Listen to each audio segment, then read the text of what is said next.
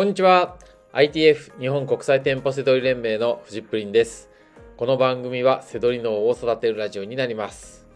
本日のテーマは日常生活でセドリ利益2万円を狙うにはという内容になります。えっ、ー、と日常生活の中で利益が出るようなこう動きをしましょうっていうねあのそういう内容なんですよ。でえっ、ー、と日常生活というとまああの会社員の人であれば例えば通勤がありますよね。でもちろん主婦の人とかも、えー、日常生活ねあのあるわけじゃないですか。で専業で背取りをしていても日常生活はありますよね。あのねもう一般の人一般的にこう仕事をしている以外のオフの部分で必ずなんか買い物したりするじゃないですか。そこの部分も活用しましょうっていうのが今日のテーマなんですよ。なのでえっ、ー、と日常生活ねどこで買い物するか。はい。よくあのー、パッと思いつくと思うんですよ。あのお酒買って帰ったりとかこうなんか食べ物買って帰るとか。あとあなんかあシャンプーとかトイレットペーパーないなとかって言ってこう消耗品あそこで買って帰るとかね。そういったものをなんかあそこは安いとかね10円安い何円安いとかで買ってたりとかするのは実はもったいないんですよ。あの背取りをしているなら一般人とは変えるべきです。あの利益が出やすいお店に行った方が全然そんな値引きとかなんかより全然得です。はい。これね、僕、背取り始めた時にもう、あの、そういう風にね、コード変えてましたね。はい。だから、どうせ買い物をするなら利益が出やすい店舗はどこかって考えるんですよ。うん。で、えー、じゃあ例えば、えー、ビール買えますよね。まあ、僕禁酒しましたけど、もう2年、2年以上飲んでないんですけど、散々飲んでたわけです。必ずもう6缶パックのクリア朝日を500のやつね、買って帰るわけですよ。ねじゃあそのビールをどこで買うか。ね背取りをしてるんだったら、ね、それも背取り脳で考えましょうよ。あの、ね、一般人とはね、かんあの考えた方が、あの分けた方がいいんですよ。なんか、あそこの、あなんかね、あそこはなんか10円安いとか、50円安いとかっていうことじゃなくて、どうせ買い物をするなら利益、他になんか利益が出やすいとこに行くんですよ。だから酒のディスカウントショップとかでお酒買ってたらもったいないんですよ。そうじゃなくて、例えばイオンのお酒売り場に行くとか、ドンキのお酒売り場に行くとかがいいんですよ。でそうすると、嫌でも、ね、背取りできる人間だったら、ね、時間があるんだったら、あ、ちょっとお酒買うついでに見ようかってなるじゃないですか。それが本当にプラスになるんですよ。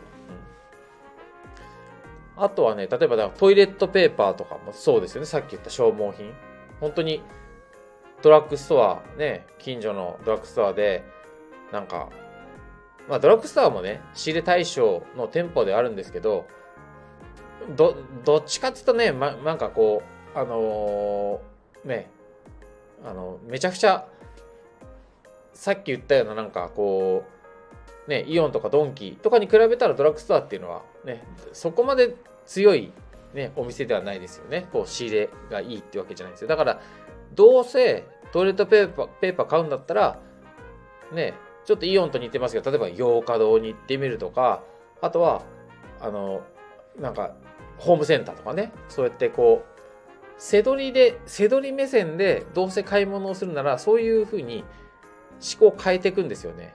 そうすると、あの、本当にね、えっ、ー、と、利益商品ってね、見つかってくるもんです。で、僕ね、あの、ビールの頃はね、すごい癖をつけてたのは、あの、買い物するときに、そのな買ったものぐらいタダにできないかなってしょっちゅう思ってましたね。あのだからビールが6缶パックで1000円するんだったらまあ1000円分の利益は出したいなってねやっぱそれまた気分がいいですよ。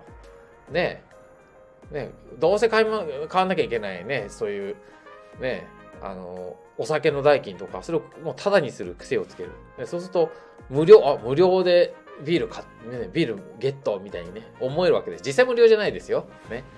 だけど、あの、そういうのがね、いいんですよね。だから、えー、生活リズムをね、本当見直してください。で、今日タイトルで2万円ってありますけど、利益2万円は毎回じゃなくても、そういうスタイルを取ってると、まあ当たりますよ。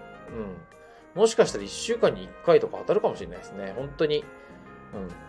うん。で、あのー、なんかね、あのー、なるべく、そう、なんかこういうスタイルを取ってると、なんかここの、このお店、あの、利益出やすいとか、そういう得意な店とかが増えるんですよね。どうせ、なんかこう、背取りもしやすいし、利益も出やすいみたいな、こう、毎日行ってたらそれはね、あのー、利益出るとき出ないときありますよ。でも、そこういう行動していくと、本当にこう、商品の知識も増えるし、お店のことがよく見えるから、あの、逃さなく、逃さなくなるんですよね。いろんな意味ですごいね、プラスになります。